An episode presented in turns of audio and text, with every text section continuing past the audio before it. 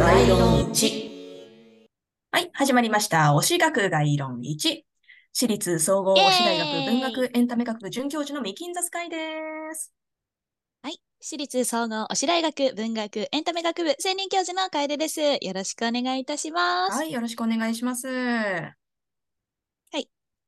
ミキ先生。ちょっと待ってください。失礼しました。この配信は推しについて深い知識を持つ我々二人の教員が毎週皆様に短い講義を行っていきます。ちょっとごまかせないですかねちょっと、あの、ず、あの、ずれてしまいまありしたけれども。のままでいこう。えーありのままでいこありのままでね、ちょっとしょうがないですね。失礼しました。え、えーえっと、ということで、えっと、は諸事情がありまして、まあ、前回もちょっとお話ししてたんですけど、新選組を題材にした作品、いろいろ調べているんですけれども、楓先生もね、プレイしたことのある白鸚記、すごい、あの、うん種類出てるんですね。知りまう。あ、せんでした。めちゃくちゃありますね。そう、めちゃくちゃありました。びっくりした。ちなみに、どのキャラが楓先生お好きなんでしたっけ？あの、もう心を奪われてしまったのは原田佐之助なんですけれども。心を奪われそう、さまあ、あの、結構、あ、そうなんですよ。うん結構、まあ、うんみんな、あの、い一通りプレイはしたんですけど、あの、あ土方ルートが鬼長いんですよね。うんあの、函館までくっついていくんで、そうなんですよ。めちゃくちゃ長かったです。うん本当に大変だった。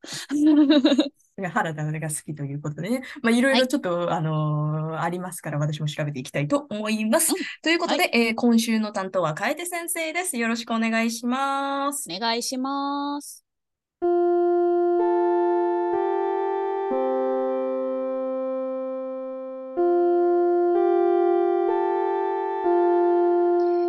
い、ということで本日はミュージカルキャメロットについてお話しさせてください。このミュージカルはですね、アーサー王伝説の古典的ブロードウェイミュージカルでして、今回が日本での初演となります。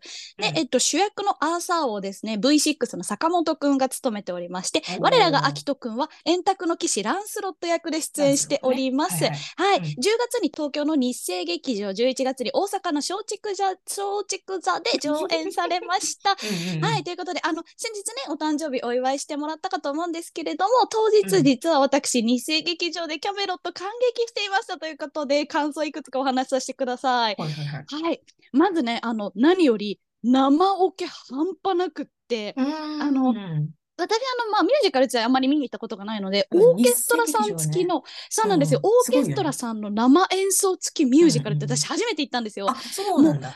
いや、すごい音ねの。迫力が段違いすぎて、正直、そうなんですよ、うん今回のこの体験が良すぎて、最近結構うんいろんなミュージカルのチケットとか見てるんですよね。うもうなんんか。そうう、ん推しが出演してない舞台っ日て、なかなかアンテナ張ることないじゃないですか。まあね。なんですけど、追加概念そうなんですよ。そうそう、でも思ってるより結構いろんなミュージカル上演されてるんで、うんうんうん早いうちに見に行きたいなと思ってます。うんうんうんで、あの、もう一つ、坂本くんがすごくて、あのあもうね、本当にファンの方からしたら何を当たり前のことって思われると思うんです。本当に申し訳ないんですけれども、うんまあ私もともとね、あの V6 の中では実は坂本くん結構一番好きで、おーまああの、でも、でもなんかこうイメージとしては足が長くて歌が上手な落ち着いた大人の男性くらいのすごくふんわりしたイメージしか持ってなかったんですけど、うんうんうん。でも最初の歌い出しの一言で鳥肌が本当に止まんなくなってあそうなんだ。あうますぎます。そして顔が小さい。足はやっぱり長い。であの舞台の始まりってアーサー王が若い時未来の奥方様と出会うシーンから始まるんですけどその若いアーサーの声っていうのがあまりにうますぎて一瞬坂本くんだって分かんなかったんですよ。あ。もうそれぐらいやっぱり演技が うまいずっとかっこよくて演技がうまくて歌がうまくてもう当たり前なんですけど圧倒的でした。さすがにね恋をするなら坂本正幸って感じなんですけど。はい、じゃあもうお待たせしました。ランスロットについてでございます。アキト君の演じた円卓の騎士、フランス人のランスロット・デュ・ラック。まずね、騎士なんですよ。ナイトなんです。もうそれだけで知りません。もう無理じゃないです。でね、あのね、細かいことは省くんですけど、このランスロットはアーサー王の奥方様と不義の恋に落ちる、いわゆる不倫をしてしまう役どころなんですよ。やばくないですか、うんもう私、ねこの情報を確認した時にめちゃくちゃ動揺しちゃって、もうにやけが止まらないんですよ。もうだって、熱い熱い信頼を置いてくれている奥王様の奥方様と不倫しちゃうんですよ。もうなんてこと。はい、うんということで、あの、ランスロット・アキト君の好きポイント。いくつかお話しさせてください。まず一つ目、歩き方がかっこいい。ランスロットっていうのはすごく自信家なんですね。脇目も振らずに鍛錬を積んできて、槍の競技会でもきっちり実績を上げているんです。だからこそ、うん顎を上げて胸を張る。もうまさしくナイトの歩き方なんですよ。で、こうなんか、いつも顔を前に傾けて、他の人の話を聞き出してっていう、それが身についているせいで、少し猫背気味なアキト君本人とは全く違う歩き方で、もうカーテンコールが終わって退場する時までずっとその歩き方で本当にかっこよかったです。はい、ランスロットの好きポイント2つ目、純粋なところ。もうさっきも言ったみたいにランスロットは自信家なんですね。で、そこに一切皮肉がないから、最初はもうキャメロットの人々になかなか受け入れられなかったんです。でも、あの、奥方様に、あなたは完璧なのかっていうふうに聞かれたときに、私は肉体については完璧だけれども、精神はまだっていうふうに言い切っていたんですよ。うんつまり、まっすぐに自分の信じた神様に向かって祈ってる、とても真摯で敬虔な信者なんですよね。もう嫌味が通じないくらい純粋でまっすぐなんです。で、それが少しランスロットの子供っぽさにもつながっているように私はすごく感じました。だから、本来は口に出すべきではない奥方様への不義の愛を口に出してしまったのかなっていうふうにも思うんですね。で、そのある意味少しあの純粋すぎるがゆえに利己的な部分が原因で奥方様のことを怒らせてしまったり、結局うん足元を救われて、キャメロットが瓦解するきっかけっていうのを作ってしまったんですね。なんかそこがすごく、なんていうんですかね、可愛らしくて愛すべき点で、あのうんランスロットの人間らしさだったんですけれども、結果としてあんなに信頼して愛していたアーサー王のことを苦しめてしまったんです。はい、ランスロットの好きポイント3つ目。相性がランス。可愛いですよね。はい、4つ目、ソロ曲セモア。騎士の称号を与えられる武士儀式の際のマントさばきについてです。ソロ曲セモアっていうのはフランス語で意味はこれが私っていうなんですけど、すごくランスロットを表している曲です。。アーサー王が構想した円卓の騎士の噂を聞きつけて、自分の腕っぷしと騎士道が間違いなくふさわしいと高らかに歌う曲なんですけど、なんてかっこいい。マントを翻しながら舞台中を歩き回って、最後はきっちり決めポーズ。そして合間に挟まれる私だ。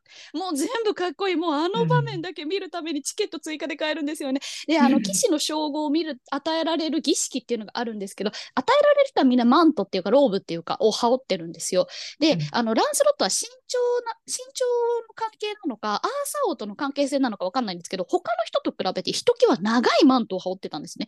もう本当に一回しゃがんでから立ち上がると踏んづけちゃいそうなこと、もうあのの長いマントを羽織ってて、儀式の中で数回しゃがむ仕草があるんですけど、あまりに華麗すぎるマントさばきでパッと操ってて、本当にかっこよかったです。もうなんかただそれだけの仕草でも、ランスがいかに誇り高い騎士なのかっていうのがすごくよく分かったんですよね。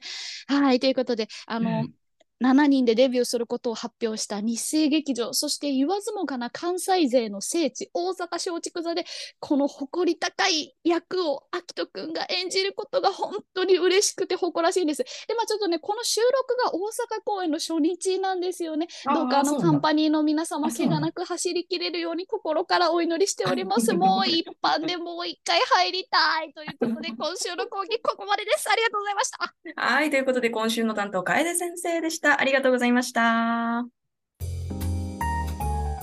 はい、エンディングです。ということで、いや、もうね、あの、行く前から楽しみにしてる様子は知ってましたけど、あの、ぶ あの、良い舞台感激体験ができたようで何よりですね。いやーそうなんですよね。ミュージカルそのものもすごく良かったし、もう、ねランスロット様がかっこいい。あの YouTube に楽屋ルーティンの動画上げてくれてるのでぜひ見てあげてください。そうなんですよ。見ましょうね。はい、はい。ということで、えー次回開講日は1月28日日曜日です。おい。わ担当私ミキンザスカイということで、えっとちょっと前に人生初の函館旅行に行ってきたんですけれども、その感想というかね、思いの丈を語らせていただきたいと思います。えー次回もぜひ聞いてください。ありがとうございました。ありがとうございましたバイバイ